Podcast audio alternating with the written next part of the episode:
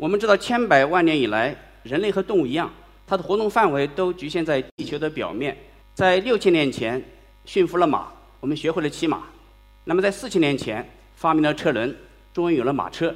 呃，这个过程很长，一直到一百三十年前，我们发明了汽车，一直到现在还是这样。尽管今年不管是氢能，还是电能，还是传统的燃气，争论不休，但是这一直是我们。在地球表面最好的行动方式。我们这个人类呀，呃，前景未来很恐怖，实际上也很美好，完全取决我们怎么做。应该从今天开始一步一步的做，我相信未来终究会是美好的。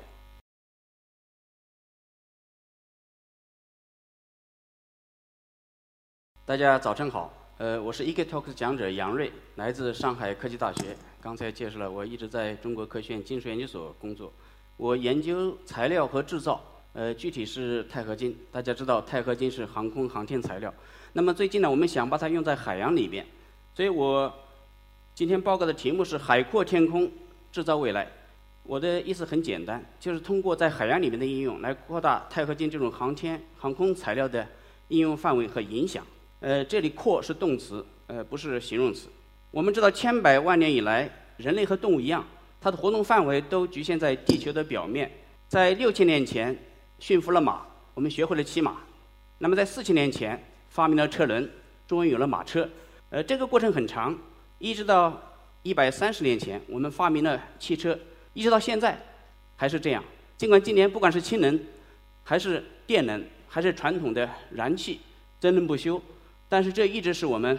在地球表面最好的行动方式。那么我们看，航空实际上已经有一百年的历史，从莱特兄弟开始算起。但是如果说喷气式的飞机，也只有七十年的历史。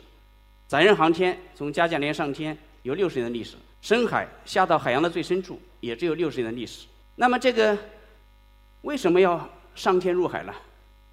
呃，我们国家现在正在追赶，正在造大飞机，也正在准备万米深潜。我们想这个。能够实现毛主席说的“九天揽月，五洋捉鳖”的宏愿，这是最大的这个愿景。难度在哪儿呢？航空航天，你要上天就需要很大的动力，这实际上就是发动机要做好。它的关键是材料与工艺问题。同样，载人深潜下到万米深处，很大的压力，人需要待在一个载人舱里边。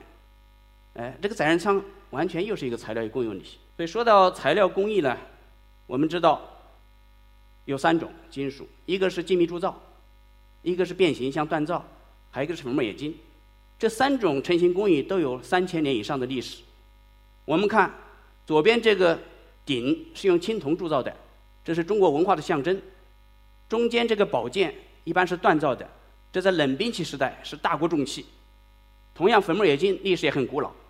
我们知道钢铁冶炼，那么在古代，因为这个火炉的温度上不去，达不到铁的熔点。所以没法炼钢，实际上是靠粉末冶金把铁烧结在一块儿制成铁器。所以这三种工艺现在有没有发展呢？实际上有很大的发展，日新月异，每天都在进步。我们现在照样也在用这三种工艺，呃，制作高端制造，制造高新技术产品。那么今天呢，我想举空、天、海三个例子，就是分别用三种工艺呃制造的。首先是空。左边这个是英国罗罗公司发动机，是现在最新型的空客350飞行机的唯一的动力，它的效率很高，啊，燃油消耗很低，呃，是现在在商业营运的最好的发动机。呃，为了进一步的降低重量、减少排放、提高效率，我们为这个发动机研制了钛铝合金叶片。以前是镍，它的比重是八，现在钛铝比重只有四，重量降低了一半儿。那么我们为什么能够做成这个叶片呢？我们用了精密铸造技术，这个叶片表面不用再加工了，可以把这个成本大大的降低。那么这个技术呢，现在也用在我们国家自己的发动机上。左边这个图片，长江一千正在研制，还需要若干年才能成功。右边是我们为它研制的钛铝叶片，呃，这个减重效果非常显著，不仅叶片本身减重一半儿，同时让这个叶片中间那个涡轮盘也能减重十公斤。大家知道，航空发动机上每减重一克都要费很大的劲，那么减重十公斤，再将叶片本身减重一半的重量。相当了不起，这里边最大难度是什么呢？精密铸造需要这个材料和膜壳不发生反应，表面很光滑。我们知道钛的化学活性很高，它几乎和所有所有的陶瓷材料反应。我们看右边这张图，放大了在最右边，钛里边的氧化钛在熔点的时候，只有三种氧化物比它更稳定，一种是氧化土，有放射性，不能用；一种是氧化钙，它吸潮，沉不住，也不能用。唯一的剩下就是下边那个氧化铱 Y ytium，。那么我们做了什么事儿呢？我们只要攻克了这个难关，把氧化铱做成表面的面层，所以跟钛没有反应。可以做的完全不用加工的叶片，这就是航空里面例子。接下来是航天，我们知道长征五号是我们国家现在推力最大的发动机火箭，准备要发射空间站载人登月，都要用这个火箭。那么这里边我们看长征五号主的这个筒子旁边是助推器了，主的筒子下边是两台液发七七发动机，那么上边。一级是两台液化七五 D 发动机，不要小看这个氢氧发动机，研制难度非常大。美国当年研制航天飞机的时候，就因为这个氢氧发动机的问题，卡壳整整三年。我们看右边就是我们为这两种氢氧发动机研制这个氢棒涡轮。这个氢氧发动机里面三大难度，一个是氢棒，一个是氧棒，一个是燃烧室，这都是液态的。这个涡轮要在零下两百五十三度工作，等于是要把这个这两通过这个两个棒高速旋转，把这个液氢和液氧打到这个燃烧室里边高速燃烧，所以这个。只能用粉末冶金制造。我们通过攻关，呃，把这个问题解决了。长征一号、长征五号，呃，上天了。这是天。接下来我们讲海，是我们最近做的一个事情。我们要国家要做万米深潜，明年我们用钛合金做了这个全海深的载人舱。我们看蛟龙号这个载人舱是俄罗斯人帮我们做的，它实际上是八瓣儿手工焊起来的，像西瓜一样的八瓣儿。那么随后呢，我们国家又做了一个深海勇士号潜水器。这个呢技术更先进一些，像下面看到的一块板子，先冲成个半球，半球里边打上孔，再半球用电子束，这个更先进的技术焊接起来。但是这个深潜器只能潜四千五百米，那我们现在要做万米全海深一万一千米，它的压力是四千五的两倍半。美国的全海深潜水器今年五月份下水的，只能装两个人，而且它焊不起来，不能焊，是靠螺栓连接的，螺栓连接重量就上去了。所以我们通过努力研制了一个新的合金，做了世界上最大的板材，最厚的载人舱，呃，终于完成了，能装三个人，全世界最大的，上个月完成的。这个难度在哪儿呢？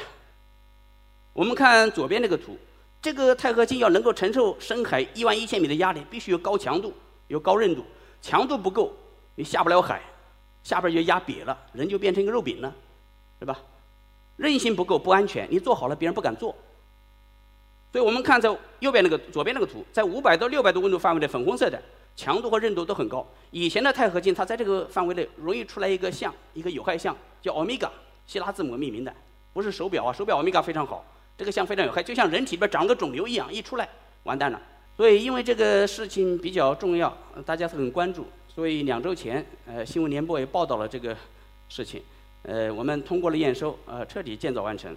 所以我讲海阔天空。刚才举了海的例子，呃，这里边呢都是我们希望离开地球表面上天入海，是吧？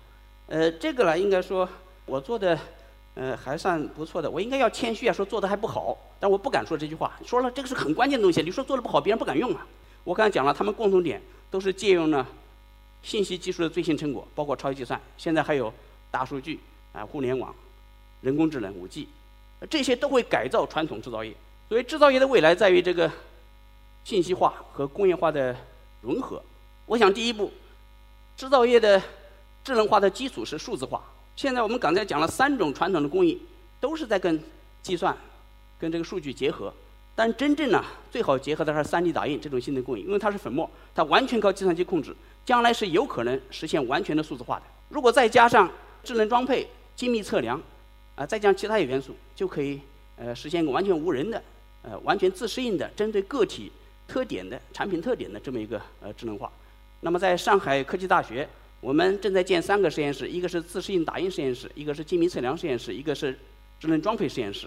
那么，我们希望通过呃这三个实验室以及后续其他实验室建设，搭建一个交叉学科的一个集成的这么一个智能制造的框架，为未来智能制造提供未来的技术。我们包括利用上海科技大学物质学院。呃，计算机技术学院的成果，我们中超教师物质学院的等会儿有报告，呃，能够继承在我们在创意学院，这个智能制造还有新的想法，所以不是在呃理工学院，是在创造与呃艺术学院。那么咱们会问是吧？我们现在过去几千万年，人都和动物一样，局限在地球的表面，自生自灭。为什么最近六七十年使劲儿折腾，又是上天入地下海？为什么呢？呃，我想这个这个有三方面的目的。呃，第一个就是要振奋民族精神。为什么美国人能做我们不能做？我们能不能做得更好？是吧？这里边呢，上天下海指标是最明确、最简单的。呃，所以是其呃是反映一个民族精气神的一个最直观的一个表现。所以这是第一个目的。呃，第二个目的是为了满足我们的好奇心。大家知道，好奇心是科学研究最大的驱动力。我们一直有有几个问题：我们地球是怎么变到现在这个情况的？为什么跟周围的星球不一样？我们一帮天文学家吃饱之后一直在找，找到现在都没找到第二个地球，为什么呢？再个，我们是从哪里来的？我们以前真的是猴子吗？说不清楚。我们希望下到万米深海，马里亚纳海沟，在地球最大的裂缝里边。看能不能找到线索，找到证据，来了解我们的过去。从那个深渊里边存在的地质环境、生命的迹象，来看看能给我们什么启示。所以这个不是两天的事情，呃，是逐步呃做的一个一个事情。那么第三个目的是更加实用的目的，是关系到我们人类的福祉和未来。这里啊，大家都会可能说杞人忧天是吧？地球将来会怎样？我们未来会怎样？以前有过恐龙灭绝，整个地球重来一遍，将来会不会可能呢？完全可能的，随时都可能发生。呃，霍金曾经预言二零三五年都可能发生一个事儿，是吧？小行星撞地球，我们要不要做一些准备呢？这里边呢，最现实的就是往月球去，离我们最近。呃，往月球上去，你想想，这个火箭的推力再大，也不可能把所有东西都从地球搬到月球上去。最简单的是把人和工具搬上去，我们在那儿就地取材，原位制造。你比如，月球上二氧化钛比较多，它还没有氧气，没有空气，就是对钛这种活性金属熔炼是最好的。你不需要做一个真空楼了，它本身就在真空里边。那么有没有办法把二氧化钛这边的钛提取出来，做成钛合金，原位的建造建筑物、制造车辆工具，我们人类在这生活了。另外把那个氧放出来之后，就可以供我们人类在这呼吸生存。这个想法很好，难度很大。啊，需要一步一步的来，是吧？所以呀，这个我讲的快了一点，是吧？我们这个人类呀，呃，前景未来很恐怖，实际上也很美好，完全取决我们怎么做。应该从今天开始一步一步的做，我相信未来终究会是美好的。我就呃讲到这里，谢谢大家。